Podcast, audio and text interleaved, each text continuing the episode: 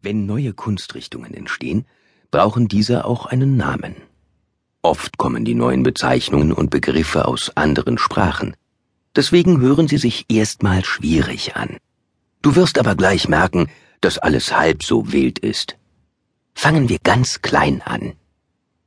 Wie heißt das, was moderne Künstler machen, wenn es nicht mehr nur Bilder, Zeichnungen oder Skulpturen sind? Meistens spricht man einfach von Arbeiten, manchmal auch eher technisch von Projekten. Diese Arbeit stammt von jenem Künstler und wieder eine andere Künstlerin hat sich irgendein Projekt ausgedacht. Vielleicht klingt das am Anfang komisch, man gewöhnt sich aber schnell daran. Natürlich gibt es auch nach wie vor Kunstwerke. Viele Künstler finden das aber zu aufgeblasen und altmodisch und sprechen nicht gerne so über ihre hm, genau Arbeiten. Bist du noch da? Dann können wir uns jetzt ein paar Typen von Arbeiten vornehmen, die in diesem Hörbuch vorkommen. Die Installation ist das jüngste Kind der Skulptur. Traditionelle Skulpturen wurden aus Bronze, Gips oder Marmor geschaffen. Bei Installationen kommen auch ausgefallenere Materialien zum Einsatz.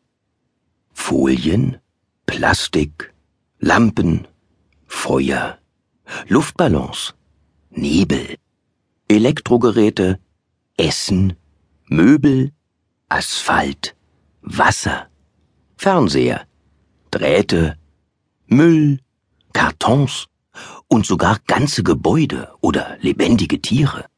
Also alles, was Künstlern so in den Sinn und in die Finger kommt. Deshalb könnte man Installationen auch als Skulpturen aus modernen Materialien bezeichnen. Wenn Künstler ein Spektakel veranstalten, nennen sie das oft Performance. Das Kunstwerk ist dann der Künstler, der vor Publikum etwas vorführt. Ein bisschen wie im Theater. Wenn zum Beispiel ein Künstler eine Woche lang mit einer Hasengroßfamilie eine Galerie bewohnt, ist das eine Performance. Als Ready-Made, als schon fertig gemachtes Ding, werden Fundstücke bezeichnet, die der Künstler zum Kunstwerk erklärt.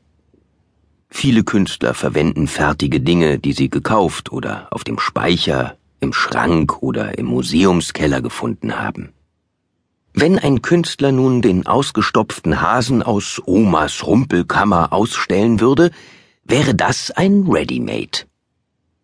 Ein Sonderfall des Ready-Made ist die Assemblage, bei der mehrere fertige Dinge neu zusammengefügt werden. Also ein ausgestopfter Hase mit blauer Schleife im goldenen Vogelkäfig. Wenn du bis hierhin durchgehalten hast, schaffst du auch noch die Namen der Kunstrichtungen, die in diesem Hörbuch vorkommen. Klangkunst, englisch Sound Art, ist nichts für die Augen, sondern für die Ohren. Man braucht also Kopfhörer oder Lautsprecher dafür. Klangkunst eignet sich prima fürs Radio. In der Konzeptkunst spielt die Idee, das Konzept, die Hauptrolle. Sie muss nicht unbedingt ausgeführt werden. Hauptsache, das Publikum versteht sie. Deshalb erklären Konzeptkünstler ihre Ideen mit Texten, Fotos, Filmen und so weiter. Angenommen, ein Künstler denkt sich einen Hasen aus, der so schnell mit den Ohren flattert, dass er abhebt.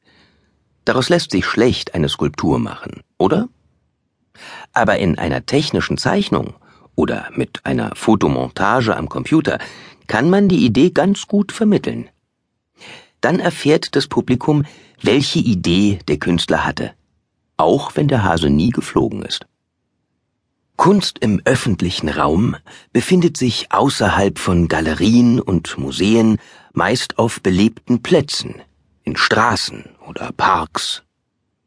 Wer seine Kunstwerke im Freien zeigen will, sollte allerdings wissen, dass a.